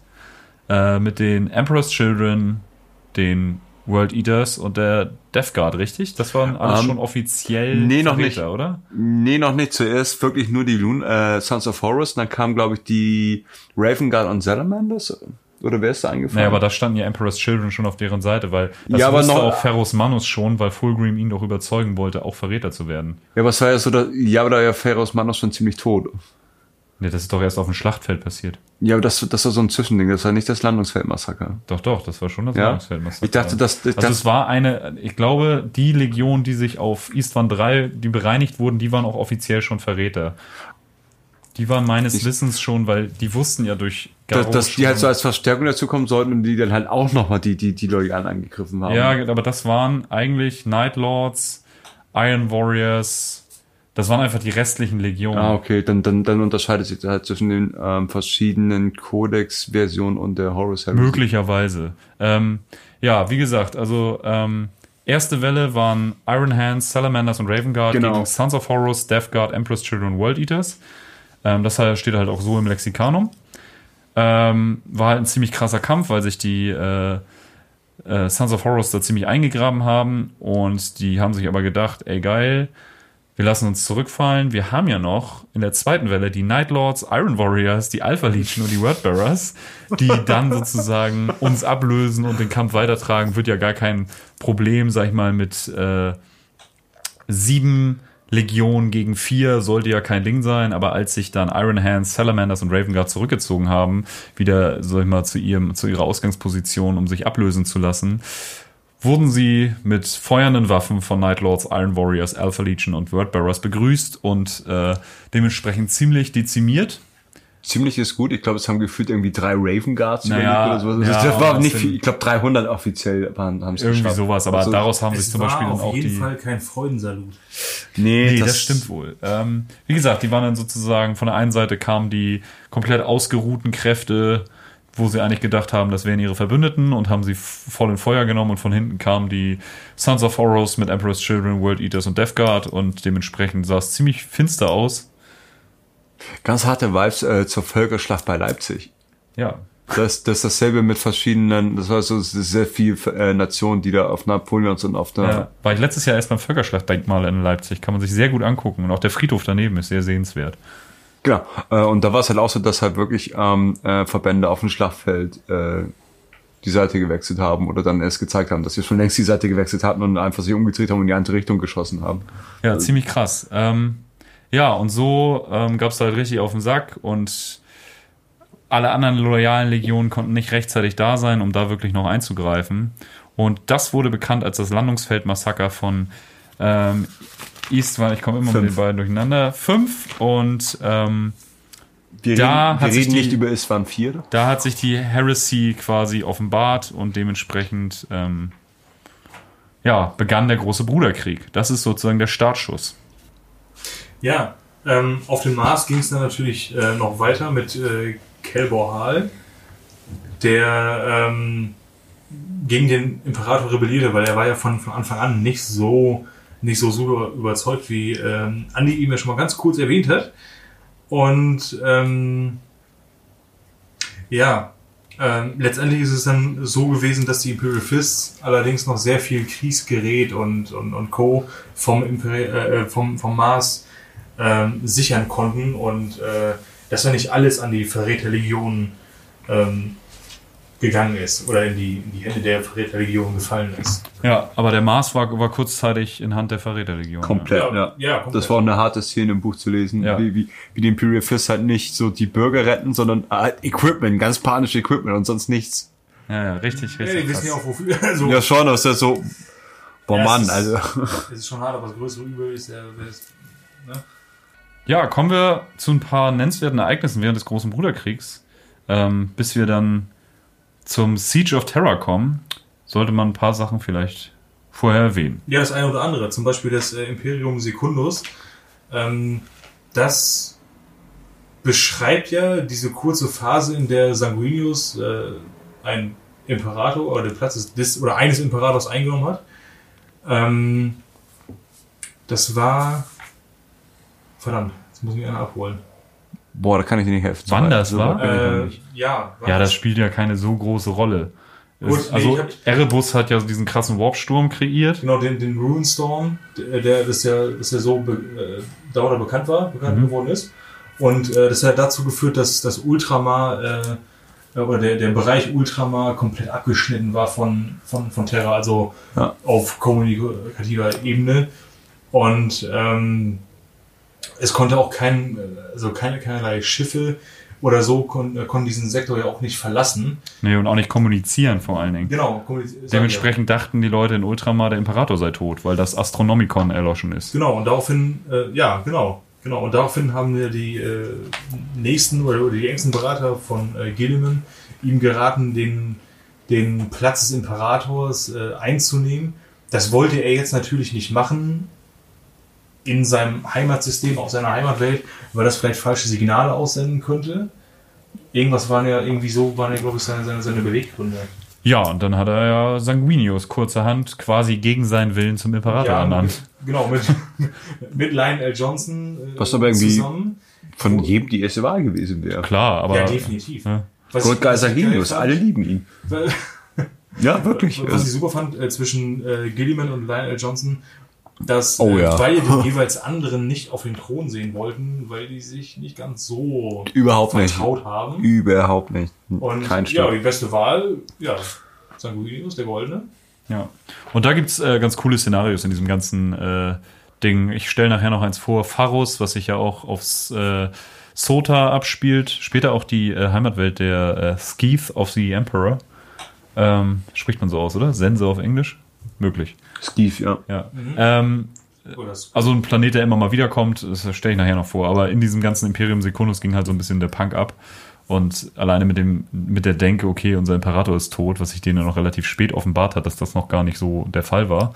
Ähm, ja, ähm, das ist auf jeden Fall erwähnenswert. Da spielt sich ein ziemlich langer Bereich in den ganzen, in der Romanreihe der Horus Heresy auch drinne ab.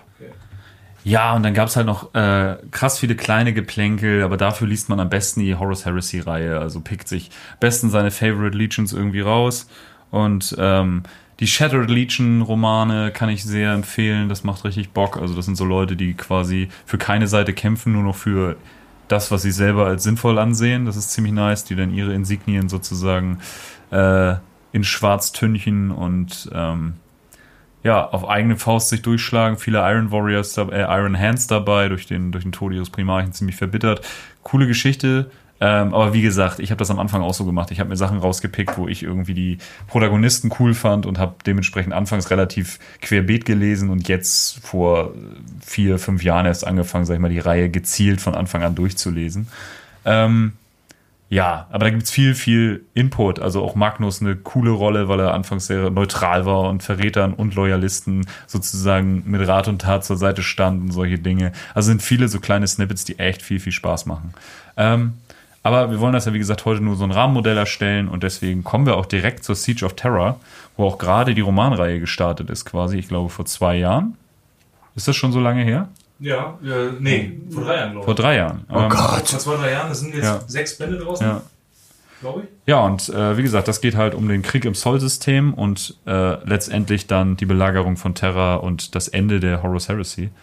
Ähm, ja, die wüten halt ziemlich krass durchs ganze Sol-System, also durch unser so Sonnensystem. Das ist auch im ersten Roman von der ganzen Reihe richtig krass. Der ganze Roman ist echt lesenswert, weil du die ganze Zeit so richtige Showdown-Feelings hast von Anfang bis Ende. Es ist echt nice. Du, man trifft viele äh, alte Bekannte, sag ich mal wieder. Das macht sehr, sehr viel Spaß. Ähm, ja, Gipfeln tut das Ganze auf der Vengeful Spirit. Und ähm, wie der Imperator stellt sich quasi mit seinen Söhnen Dorn und Sanguinius äh, Horus entgegen. Sanguinius wird erschlagen. Das schon mal so vorweg gespoilert. Den den alle lieben, das ist so Ja, dumm. Das wird aber vor allen Dingen auch in den Romanen vorher schon ständig erwähnt, dass er immer diese Vision hat, wie er tot an, zu den Füßen von dem vom Chaos korrumpierten Horus liegt. Und ja. Und letztendlich erschlägt der Imperator Horus. Und er erschlägt ihn nicht einfach nur, sondern er vernichtet ihn. Also er zerstört sogar seine Seele. Es gibt kein Echo im Warp mehr von Horus. Der ist komplett. Es gibt keine Überbleibsel mehr. So, das ist immer noch wichtig zu sagen, weil normalerweise kommt ja jede Seele, die getötet wird, in den Warp. So. Genau, das wird auch noch wichtig für äh, zu verstehen, warum Abaddon dann später so handelt, wie Abaddon handeln würde. Genau, und äh, du hast ja zum äh, diese Perpetuals oder wie die heißen, also das Primarchen, da wird ja gemunkelt, dass jeder so ist wie Vulkan, dass sie immer wiedergeboren werden können. Und der Imperator ist sowas ja sowieso. Ähm, das ist natürlich dann beschissen, wenn du keine Seele mehr im Warp hast, kann das dir auch nicht mehr passieren, selbst wenn du eigentlich dazu in der Lage, Lage gewesen wärest. Tja, Horus wurde gegingert. Ja. Und der Imperator wurde aber dabei so schwer verletzt, dass er nur noch überleben konnte, indem er äh, in den goldenen Thron eingebettet wird. Ähm, er hätte auch einfach sterben können und würde dann wiedergeboren werden. Wollte er aber nicht, weil in dem Moment, wo er, sag ich mal, nicht mehr den goldenen Thron bedient, hat, hätte die Menschheit A kein Leuchtfeuer mehr im Warp und B wurde bei Magnus kleiner Aktion, den Imperator zu warnen, ja ziemlich viel zerstört unterhalb des imperialen Palasts und dementsprechend strömten Dämonenhorden permanent in den imperialen Palast ein und der einzige, der das eindämmen kann, ist der Imperator, während er auf Ewigkeit auf dem goldenen Thron sitzt. Ja, Well done, Tomato Fact Up. zwei Gründe, warum Magnus ein Idiot ist und warum der äh, Imperator immer noch auf dem goldenen Thron sitzt. ähm, ja, in dem Moment, wo Horus stirbt, fliehen die Verräterlegionen nach und nach aus dem Sol-System, die meisten in den Warp. Zu erwähnen ist, dass die erste Legion, die abhaut, auch tatsächlich die Sons of Horus sind, was auch später immer noch zum Thema wird, weil ähm, quasi die anderen Legionen sich zum Teil sehr im Stich gef lassen gefühlt haben, weil einfach, sag ich mal, so die Hauptstreitmacht und der Schirmherr, was so Legionen angeht, oh, unser Chef ist tot, sofort abhaut. Was natürlich jetzt auch ein Für die bisschen Moral absolut ist. blöse, böses, böses Blut gestreut hat. Todesmutig halt, ne? Ja, ähm, und so endet der große Bruderkrieg. Das Imperium liegt in Schutt und Asche. Haufen Leute sind tot, die echt wichtig waren. Und ähm, ja, und so endet der, gan- unsere ganze Geschichte um die Horus Heresy quasi. Innerhalb von sieben Jahren, ne? Innerhalb von sieben Jahren, genau. Da ging richtig der Punk ab. Und genau, ey, wenn ihr da mehr einsteigen wollt, wir machen bestimmt, bestimmt irgendwann noch Folgen, wo wir auf einzelne Dinge mehr eingehen, auf die Legion mehr Boah, eingehen. definitiv, definitiv. Aber jetzt sollten wir es dabei belassen, weil so reißen wir einfach die Rahmen, das Rahmengestell ab und sind erstmal cool damit. Und jetzt kommen wir drei Hosts nochmal mit ähm, unseren Favorite-Ereignissen und Charakteren der Horus Heresy-Reihe. Und den Anfang macht der liebe Santa. Danach kommt Grabowski und ich mache den Abschluss. Genau, also ähm, mein also mein favorite Ereignis ist ähm, The Betray of Calf oder oder die, der Angriff von äh, auf Calf von den Red Barrels. Das fand ich ganz interessant und das hat mich immer fasziniert, weil das war halt so die ähm, was ich vorhin schon angerissen oder angeteasert oder vorgeschadowt habe mit dem mit der Zerstörung von Monarchie, das war halt ähm, wurde exekutiert von den Ultramarines, die man hat, die die das kaputt gemacht haben. Es gab immer so so so so Reibereien zwischen den beiden Legionen, weil sie sich sehr sehr ähnlich sind, was halt so ich finde Imperator geil Feeling angeht. Und das war halt so nach 60 Jahren so die Rache der der der Red Barrels an den Ultramarines äh, äh, an den Ultramarines, dass sie halt ähm, deren Welten überfallen und, und, und wirklich gesch geschliffen haben. Betrayal of Calf, das war, das war sehr, sehr hart. Das ist eine sehr, sehr wichtige Welt gewesen oder ist es immer noch. Also die war nicht so erfolgreich, die World Barrows. Das war eine äh, Fabrikwelt für, also es war eine, eine Werft, glaube ich, eine Werftwelt.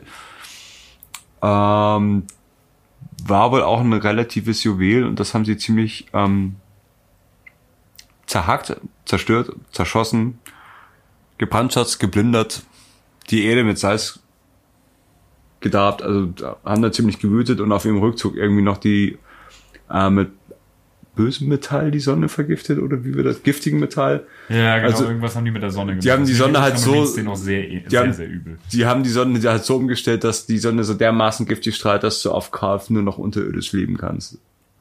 Also die, die haben wirklich gewütet und das fand ich halt Well done. Ähm, dass du halt nach 60 Jahren immer noch so, so diesen Groll in hegst und man hat dich schon 500 Mal gesehen seit dessen, so- seit seit Monarchie, ja, und grüßt dich freundlich äh, auf dem Gang im Schulhof. So, aber man hat immer noch nicht äh, überwunden oder, oder vergeben, was da passiert ist, geschweige denn, dass man es vergessen hat. Das fand ich cool. So, dass man halt so lange auf so eine Rache hinarbeitet und sie dann auch voll, voll ausschöpft. Und mein Lieblingscharakter, oder was heißt Lieblingscharakter, aber zumindest ähm, ein, also überhaupt kein Lieblingscharakter, aber den man erwähnen sollte, ist Erebus, weil Äh, da haben KIZ einen Song drüber gemacht. Hurensohn. Ja, weil ähm, ohne den hätte es die Heresie nicht gegeben. Also dann wären wir, glaube ich, die Aphelis trotzdem abgeschmiert, aber der Rest halt nicht. Und ich finde es halt so faszinierend, dass so ein Typ, ein ganz normaler Schütze Arsch von Space Marine es schafft, die Hälfte aller Legionen und Primarchen so um den Finger zu wickeln und, und über eigenes Ego stolpern zu lassen. Ja, bei ihm gab's halt immer Snacks. Ich wollte sagen, nur gewusst, vielleicht hat ja auch irgendwie so, so, Ja. so er war vielleicht auch in der Abendschule, hat so einen Hypnose-Lehrgang gemacht oder Er hat, halt- er hat halt einen Augenaufschlag. Ja, der ist, der ist Das dann abends ist- immer, der ist dann abends immer mit den, äh, mit den ersten Captains schön Akropolis-Platte essen gegangen und dann äh, Ich glaube so, das ist einfach ein Fläschchen Uso. da ein paar Uso dazu und dann ging das. Ne? Diskus du, so hat Uso für Zuso. so ein lauer Sommerabend auf Kalf oder so. Nice. Aber ja, es, ist, es, also, es wird ja so, so, so beschrieben, dass auf, dass du auf Kolchis hast ja sehr viel religiöse äh, Strömung gehabt. Und äh, Koferum war ja auch irgendwie Anhänger von den dunklen Göttern. Und Erebus auch. Aber Koferum hätte sich, glaube ich, auch damit arrangiert, dass halt einfach insgeheim vor- sich weiter irgendwie in sein Kämmerchen bei Räucherstäbchen an die dunklen Götter wendet. Und Erebus war halt sehr viel, ähm, naja, fleißiger. Nennen wir es fleißiger. Ambitionierter. Ja, sehr viel ambitionierter. Das ist normaler Space Marine. Also es ist, es ist kein Primarch, es ist kein, kein, kein. Er ist nicht wie ein Imperator und trotzdem schafft das, die Hälfte des Imperiums so ins Verderben zu reiten. Deswegen finde ich auch den, den Namen Horus Heresy, Heroes Heresy ist so ein bisschen, ja, stimmt. Es ist aber nicht die ganze Wahl. Eigentlich sollte man es, äh, die Epoche des, des, des Erebus bitslappt die ganze Galaxis oder, oder fuckt die ganze Galaxis ab. Epoche Ja, ist schon beachtlich. Also Erebus ist auf jeden Fall ein Charakter, den man, äh, Hassen über den man lernt. auch viel lesen kann und da auf jeden Fall eine Empfehlung, da mehr drauf einzusteigen, wenn man Bock auf solche Selbst als Aufschläge Webbear-Spieler mag man Erebus nicht. Und es ist so genugtuend zu, zu, zu lesen, wie halt Khan so die Scheiße aus ihm rausprügelt an einer Stelle. Ja, aber das ist auch, auch wieder in den Roman beschrieben wird. Er ist halt einfach ein unsympathisches Arschloch. Und er ist nicht mal man- Erebus, selbst den Namen hat er geklaut. Ah, krass, ey. Ja, ähm, der, der, der, der, das war, In welchem Roman kommt das vor? oh, ich weiß nicht, irgendein Wordbear-Roman, der ist halt auf Kolchis aufgewachsen und es wurde von seinem Eltern so gerade eine, Ah, nein, doch, das hab Nimm dir doch mal ein Beispiel in Erebus, wie gut Erebus halt irgendwie ist und dann, okay, dann werde ich halt Erebus und bringe Erebus um. Das, ich wollte gerade sagen, das zeigt da ja schon mal, was er für ein mieser, mieser Wichser ist. der Ja, also- Junge. Das ist so hart. Das zeigt sich halt ganz oft in den Astartes, dass sie sogar, bevor sie Astartes wurden, diese Charakterzüge wirken sich halt hart darauf aus, wie sie später als Astartes sind. Den, Ja, klar. Das haben ja die Nightlords das Problem, dass halt, wenn du nur, sag ich mal, Leute in deine Legion rekrutierst, die schon im Kindes- und Jugendalter Vergewaltiger und Mörder waren, dann äh, brauchst du dich nicht wundern, so, ne? das Hier, macht, ich gebe dir mal eine Rüstung, eine dicke Knarre, das wird schon Ja. gut. Das wird dich bestimmt bessern. ähm, ja, aber Erebus, ja, cooler Charakter, sehr hassenswert, aber sehr facettenreich auf jeden Fall. und halt ohne den hätte es halt die ganze Heresie nicht gegeben. Selbst, selbst ohne den wären nicht mal die, wenn sogar die Thousand Suns wären immer noch loyal, loyal ohne Erebus. Haben ja keinen Grund gehabt mit diesem Skype-Ding, dass sie verkackt haben. Stimmt. Die einzigen, die weggeschmiert werden, wären halt die, die Alpha Legion. Und die Nightlords wären wahrscheinlich zur Rechenschaft gezogen worden. Die World Eaters früher oder später wahrscheinlich auch. ja, Aber die Nightlords garantiert, weil ich denke da so an Sachen wie Häutungsgruben, eins meiner Lieblingsworte. Ich glaube, ich glaube, die Häutungsgruben waren noch ganz in Ordnung. Ja, aber einfach Das ist auch dieses- im Roman Pharos sehr krass beschrieben, was die kommen auf beim Imperium. Wir sind die Guten. Das sind übrigens unsere Häutungsgruppen. was sie da auf Habt ihr dem Marktplatz Ja, ja, auf, wir sind die Guten. auf Sota, auf äh, Pharopolis heißt, glaube ich, die Stadt bei dem Pharos. Sehr einfallsreich. Und auf dem Marktplatz, da machen die, äh, es wird beschrieben als eine sehr plumpe Darstellung der Hölle. Eine sehr plumpe Darstellung. Äh, wie war das nochmal mit dem Haus, was, was Jack gebaut hat? Ja, The House That Jack Built. Ja, ja. Ich Sehr schöner Film. sowas. Filmempfehlung der Woche. Besonders für dich, Alex. ähm, Einfach Nightlaws. So, okay, wir haben Häutungsgruben, aber wir malen uns jetzt einen Totenkopf auf dem Hemd, dann haben die Leute Angst vor uns. Das ist, ich meine, ich mein, Gespenst ist auch erst richtig gruselig, wenn es halt eine Kette zum Rasseln hat. Also ich weiß, ich verstehe das Problem nicht. Naja, vielleicht ist der Kinderknochen im Keller, aber mm, mh, Gut, aber so viel zu. Erebus. Ähm, kommen wir mal zum lieben Herrn Grabowski und der Schlacht um Pfahl. Die Schlacht um Pfahl oder auch bei Pfahl, die Schlacht bei Pfahl, das ist wirklich bald. wie ich, äh, wie ich finde, ziemlich, ziemlich cool, weil ähm, als es auf Terra richtig äh, zur Sache ging oder wo es halt äh, ja, sich äh, stark angebahnt hat, dass es da ordentlich zur Sache geht, hat äh, Rogel Dawn ja das Oberkommando der imperialen Streitkräfte hatte der inne und äh, hat natürlich alle verfügbaren Kräfte bezieh- beziehungsweise ich glaube alle äh, alle Kräfte nach nach Terra beordert, um da dann noch ähm, ja das Schlimmste äh, abzuwenden. Und auf dem auf dem Weg nach Terra sind seine eigenen Imperial Fists äh, durch einen, einen Warpsturm im äh, Pfahlsystem gelandet und äh, hatten da so ein, so ein ja doch recht interessantes Aufeinandertreffen mit den äh, Iron Warriors, wo es dann doch dann äh, sehr stark geknallt hat. Also, Knöchel knacken. ja, ja, also das, das war, äh, das war halt schon nicht ohne. Und ähm, eine sehr, sehr interessante Story sollte man sich mal, sollte man sich mal äh, durchlesen. Sehr, sehr schön beschrieben im Lexikanum, also recht ausführlich. Kann man sie dann schon mal, schon mal geben, um das nur jetzt mal ganz kurz zu halten. Man hat auch immer die zwei Legionen, die sie immer so am meisten gemocht haben. Genau, das ist, das ist echt eine, das ist so ein geiles Feature noch mit dabei. Dass das gerade die aufeinandertreffen und ähm, ähm, ja, ähm, in, in so einer Umgebung, die halt komplett entvölkert war, ähm, also bereits entvölkert gewesen ist, so von wegen, ah, okay, wir treffen uns also um 12 vorm Saloon hier, Showdown und so, weißt Kein du? Treten. Von wegen so, oh, verdammt, niemand ist auf der Straße, was ist da los? Und äh, es geht halt dann halt richtig zur Sache. Ne? Also lest euch das gerne mal durch, äh, ausführlich.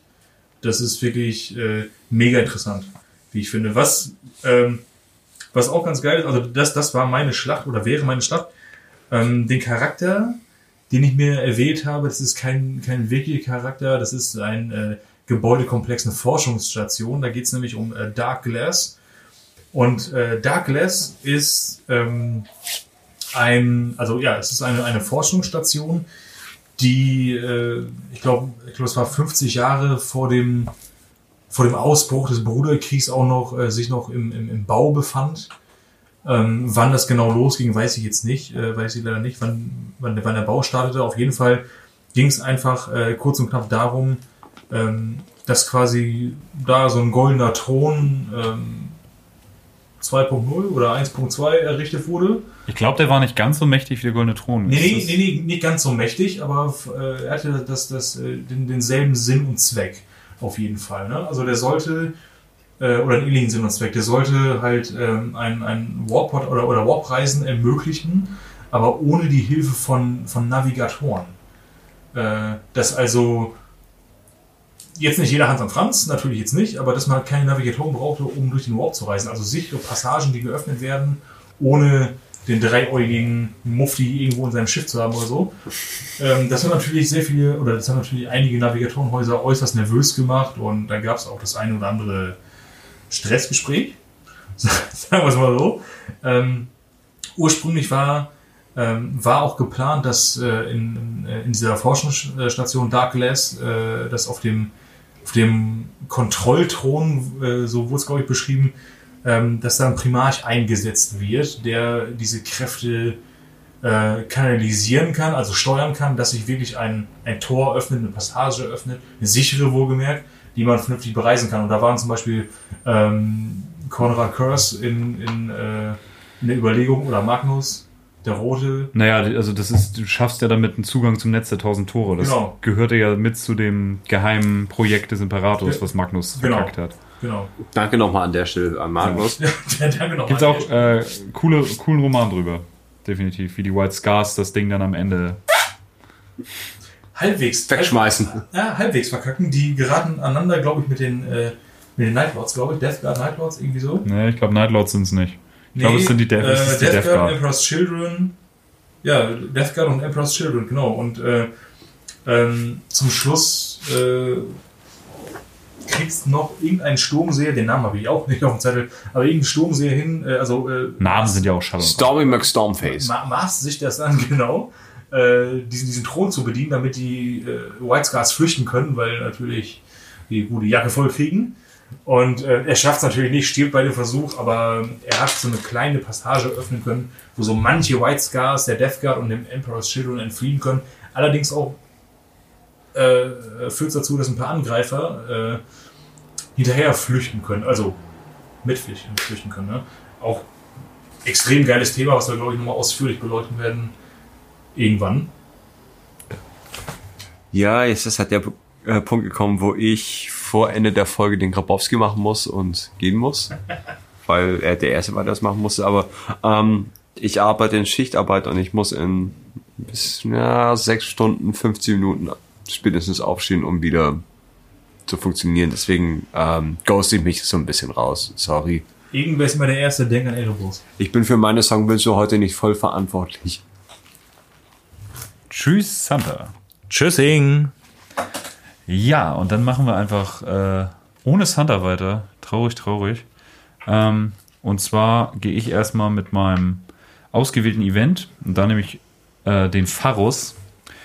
Der Pharros ist äh, ein Arcana Xenos-Technologie Leuchtfeuer, Schrägstrich Teleporter, Schrägstrich Kommunikationsgerät. Ähm, der Pharros befindet sich auf Sota im, äh, im Ultramar-Sektor beziehungsweise im äh, Imperia, äh, Imperium Secundus. Und da gibt es auch den tollen Roman Pharros drüber. Und das wird wahrscheinlich, sie reden immer von Xenos-Technologie, aber wenn man sich eins und eins zusammenreimt mit dem ganzen schwarzen Gestein und so und dass der den Warp durchbricht etc. pp, ähm, tippe ich mal ganz stark auf Necron-Tyr-Technologie. Ähm, den erobern quasi oder der befindet sich halt auf einem Planeten von den Ultramarines und die Ultramarines schaffen es später mit Hilfe von einem loyal gebliebenen Iron Warrior äh, Tech-Priester, Tech-Adepten, wie heißen die bei den? Tech Marine, genau. Tech Marines, ja. Äh, Tech Marine, diesen Pharos halbwegs zu benutzen. Also seine ganzen Geheimnisse entschlüsseln sie halt nicht, aber ähm, sie schaffen es sozusagen dadurch, dass sie kein Astronomikon mehr sehen, ein zweites Astronomikon immer gezielt zu einem Ort quasi im Ultramar-System zu senden. Sie nehmen zum Beispiel dann McCrack einfach gezielt immer in, in dieses Leuchtfeuer, damit alle Schiffe sich daran orientieren können. Und so schafft es zum Beispiel auch Lionel Johnson nach den Vorkommnissen im Tramas-Sektor nach Ultramar und all solche Dinge. Ähm, und in diesem Roman Pharos geht es halt darum, dass die Nightlords da ankommen, ziemlich hinterhältlich und diesen Planeten infiltrieren und dann eine Großoffensive starten und ähm, diesen Pharos einnehmen wollen. Ähm, Fetter Krieg, nicht der beste Roman der Reihe, ich sag mal, aber auch nicht der schlechteste, aber Guy Haley ist schon gewöhn, gewöhnungsbedürftiger äh, Autor. Der schreibt zwar sehr, sag ich mal, flüssig und so salopp, also es lässt sich gut lesen, aber äh, es, manchmal hat man das Gefühl, es wird alles ein bisschen ins Lächerliche gezogen. Ähm, ja, muss man selber lesen, kann ich schlecht beschreiben, woran es liegt, aber besonders, weil die Nightlords da oft nicht so geil wegkommen. Also da schaffen es irgendwie 2000 Imperial Fists und Ultramarines gegen 25.000 Nightlords auszuhalten und die Nightlords fallen halt zu Hunderten, so ein bisschen Imperial Guard-Style. Es wird dem halt null gerecht, finde ich. Die werden einfach wie die letzten Zirkusclowns da äh, so hingestellt, die Nightlords jetzt, finde ich. Und also aus seiner Erzählung raus, das ist ein bisschen Ja, ist halt ja. schade, weil das sind halt auch Astartes und ich Ja, ja, immer eben. dumm, nur weil man denn da den, den Bösewicht-Stempel aufdrückt, die dann da agieren zu lassen, wie irgendwie die Wache von Bowser bei Super Mario Bros. so. wollte gerade sagen, ähm, da wird ja viel mehr Sinn machen. Also was heißt viel mehr Sinn machen, aber das ist ja, es wird denen äh, ihren, ihrem, ihrem Wesen, ihrem eigenen Wesen der Nightlords jetzt ja null gerecht, weil wenn man von denen was so hört, so dieses hinterlistige, verschlagene, Ja. ich ramm dir ein Messer in die Kehle, bevor du Heidewitzka sagen kannst, äh, also eigentlich sollte das irgendwie andersrum aussehen. Also, Ja, also diese, ne? das ist immer teils, teils. Also zum Beispiel die Interaktion zwischen den Nightlords Legionären sind halt ziemlich cool. Und auch was die Nightlords da so veranstalten auf Sota, also auf dem Planeten, auf dem der Pharos steht, ist halt ziemlich abgefuckt und ziemlich geil. Also das bockt. Ähm, aber halt so diese Kämpfe zwischen denen und den Ultramarines, da fragt man sich echt so, ob die, also die Nightlords wirken so ein bisschen, als wär, wären sie keine Astartes, ne? Die fallen da immer massenweise und bei den Ultramarines kippen zwei Leute um. So, das ist, ja, das nervt mich so ein bisschen, aber trotzdem cooler Roman und vor allen Dingen werden die Nightlords da auch viel beleuchtet, vor allen Dingen, wie gesagt, diese Interaktion zwischen den einzelnen Legionären, wie die einfach sich gegenseitig alle komplett hassen und einfach irgendwie jeder da selbst der nächste, sich selbst der Nächste ist und hinter der einen Intrige verbirgt sich schon die nächste. Das ist schon cool. Naja, auf jeden Fall am Ende äh, verarscht dann sozusagen dieser Tech Marine von den Iron Warriors die Nightlords, die das Ding erobert haben und überlädt den Pharos, killt damit ziemlich viele Nightlords auch, leider sich selbst auch und ähm, ja, lässt den Pharos noch mal einmal richtig krass aufleuchten, wodurch auch ganz viele Schiffe dann doch dahin finden und äh, die Ultramarines quasi dann siegreich aus der ganzen Nummer rausgehen und auch Robot äh, Gilliman nach Sota findet dann letztendlich doch noch und ganz tolle großes Ehrenbegräbnis für diesen Tech äh, Marine gibt's am Ende und blabli-blub. Auf jeden Fall, was aber viel, viel wichtiger ist und einfach das Coolste in diesem ganzen Buch, es gibt so eine, so eine Art Nachwort, so ein, so ein äh, Nachspiel. Das sind, glaube ich, vier Seiten oder zwei Seiten wo einfach darauf hingewiesen wird, dass durch diese, dieses letzte große Aufleuchten des Pharos die Tyranniden aus einer fernen Galaxie in quasi die Galaxis gelockt werden, in der sich Warhammer 40.000 abspielt. Und ähm, die brauchen dann halt 10.000 Jahre, bis sie ankommen. Aber diese Aktion von den Nightlords lockt quasi die Tyranniden, den großen Verschlinger, in unser bekanntes Warhammer 40.000 Universum. Und das ist, finde ich, eine Erwähnung wert und ein ziemlich cooles Event, was einfach mal so nebenbei in der Horus Heresy stattfindet. Vor allem nebenbei. Das ist ja wirklich Wahnsinn. Also das, das ist ja genau das, was irgendwie alles und jeden kaputt macht am Ende, glaube ich. Ja, ich denke auch. Also, Also- wenn man jetzt mal die Uhr weiterdreht und sagt, wir machen mal Warhammer 60.000, Warhammer 70.000 oder vielleicht auch schon Warhammer 50.000, ähm, kann ich mir gut vorstellen, dass die Tyranniden am Ende die Siegreichen sind in der ganzen Nummer. Weil die ja einfach nur konsumieren. Die sind ja nicht wirklich böse. Die, die machen ja einfach nur das, wozu sie in der Lage sind. Und da könnte man auch wieder denken, äh, okay, vielleicht ist der Pharos ja doch keine Necron-Technik, sondern vielleicht von den Alten und das war so geplant. Und die Tyranniden werden als Biowaffe der Alten eingesetzt, so als letzter Strohhalm. Als Not aus. Ja, und genau, so als Notaus, um alles zu resetten. So, ähm, genau, aber das ist quasi auch schon ein kleiner Hinweis auf unsere nächste Folge und da besprechen wir nämlich die Tyranniden, weil wir vielleicht auch mal wieder ein bisschen weg müssen von Menschen und Space Marines. Und ähm, genau, deswegen ist unsere Folge 10 auch eine Tyranniden-Folge. Ähm, so, dann habe ich noch einen Favorite Character aus der ganzen Horus Heresy-Reihe. Und ich habe lange, lange überlegt, ob ich vielleicht äh, Sevatarion nehme, ähm, den First Captain der Night Lords. Ziemlich cooler Typ und besonders hier Krähenprinz, die Kurzgeschichte ist mega geil. Geiler Typ. Ähm, bin ich aber wieder von ab, weil ich wollte keiner Status nehmen. Ich hatte überlegt, ob ich Siegesmund nehme, weil ich besonders, was mit dem nach der Horus Heresy passiert, mega interessant finde. Ähm, habe ich dann aber auch nicht gemacht. Und stattdessen habe ich Iota genommen. Das ist eine Kulexos-Assassine aus dem Nemesis-Roman. Auch schon auf Spotify übrigens draußen, kann man sich anhören. Sehr, sehr lesenswert. Echt cooler Horus Heresy-Roman. Ja, mega weil cool. Es, halt, es geht um ein Kill-Team, was Horus umbringen soll. Also ein Kill-Team aus jedem Assassinenhaus eine Assassine quasi. Und ja, ich fand die Iota mega interessant, weil da wird, ich wusste vorher immer nicht viel über Kulexos und es war auch so eher meine letzte Wahl, wenn es um Assassinen ging, weil ich mich mit dem ganzen Anti-Psyker-Ding nicht so wirklich auseinandergesetzt habe. Keine Ahnung warum, das äh, weiß ich nicht, vielleicht waren die anderen Modelle einfach in meinen Augen cooler. Ähm, aber da habe ich das erste Mal mich mehr mit Kulexos befasst und das sind halt so Assassinen, Assassinentempel, die darauf gezielt sind, Psioniker auszuschalten. Und äh, ja, Iota kann man am besten beschreiben mit Soziopathin aus dem Reagenzglas. Ähm, die hat halt nicht wirklich menschliche Charakterzüge. Also die ist einfach aalglatt und ähm, hat aber so eine gewisse Neugier und ähm, versucht Emotionen zu verstehen und imitiert quasi Menschen. Also das ist relativ niedlich, weil sie agiert, ist halt der übelst krasse Killer, agiert aber, sag ich mal, in Gesprächen mit den anderen Assassinen wie ein kleines Kind. Und das ist halt ziemlich, äh, ziemlich nice. Dann hat sie noch ein unfehlbares Gedächtnis, erinnert sich an jedes ihrer Opfer. Das, ähm, also, vielleicht liegt jetzt gerade falsch, aber ähm, das war doch so, wenn sie äh, in, in dem Roman auf jeden Fall äh, ein, ein Opfer, eines ihrer Opfer getötet hat, die Identität angenommen hat. Nee, das ist die dann-. Ah, okay, siehst ja, guck, das. Aber auch sehr geil. Ja. Die Kulexos sind die äh, Psyker-Killer.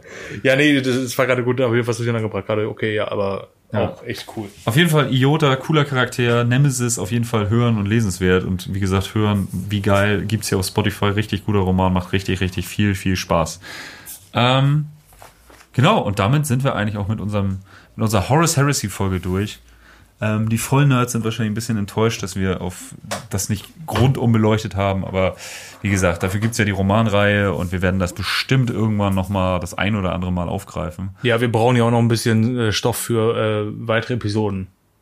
Ist so. Also, Ähm, genau, und wir wollen ja auch nicht, dass diese Episode hier irgendwie zehn Stunden geht. Dementsprechend ist das, glaube ich, so für alle am angenehmsten.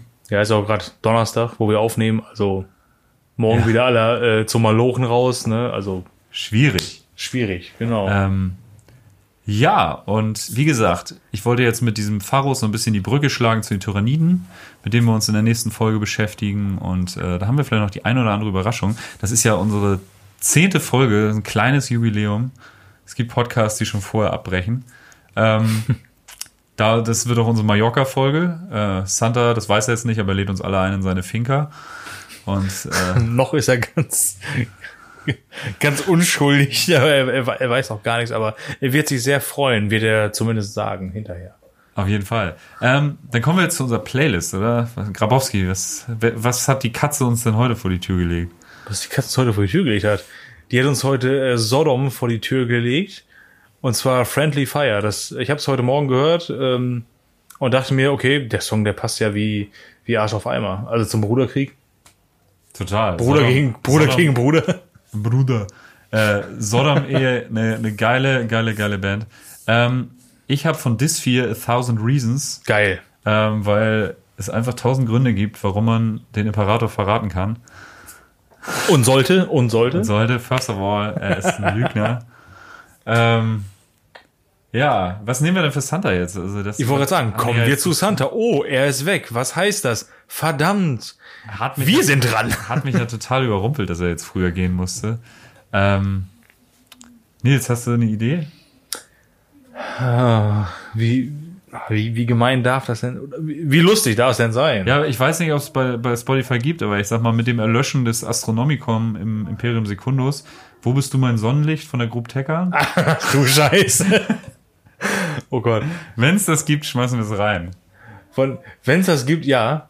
Das, Alter, das ist, Das ist. Also richtige, so eine richtige olle Kamelle. Die Älteren von euch werden sich noch dran erinnern, als es noch so tolle Sendungen wie TV Total gab. Stimmt, darüber sind die ja bekannt geworden, Ja, ne? ja. Also mit ihrem komischen Handyvideo, was sie mit dem 3210 aufgenommen haben oder was weiß ich, nee, keine Ahnung.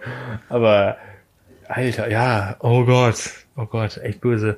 Also wenn es das gibt, wenn es das nicht gibt, dann brauchen wir natürlich eine Alternative. Ja, dann, das, das reichen wir nach, bevor wir jetzt hier lange rumstammen. Ja, ja, das reichen wir nach. Ähm, Versehen wir diese Stelle äh, mit drei Punkten. Genau. Und dann machen wir jetzt, damit wir einen guten Schnitt machen können. Ähm, Santa hat sich den Song ausgesucht. So. ähm, ach ja, noch, ich hatte vorhin von der Akropolis-Platte gesprochen. Das ist natürlich ein kleiner, ähm, kleiner Hinweis auf einen äh, befreundeten Podcast, sage ich mal. Alltagsphilosophische Weisheiten und wo sie zu hören sind. Ähm, Grüße gehen raus an Tom und Danny. Ihr macht ganz, einen ganz äh, hörenswerten, tollen Podcast. Äh, kann ich euch nur empfehlen, mal reinzuhören. Und da ist auch die große Akropolis-Platte das ein oder andere Mal Thema. ähm, ja, und ähm, fühlt euch in so eine alte Akropolis-Platte eingewickelt oder in so einem Serviert, drauf serviert. fühlt euch, fühlt euch als so eine alte, um Olli Schulz zu zitieren oder ihm einfach mal eins seiner Redewendung zu klauen, fühlt euch einfach mal auf so einer Akropolis-Platte eingebettet und ähm, ja, so entlassen wir euch in diese doch recht schwüle Hamburger Sommernacht. Das kann man, äh, das kann man so sagen. Also in, um es mit Sanders Worten zu sagen, benutzt ein Kondom. Ganz genau.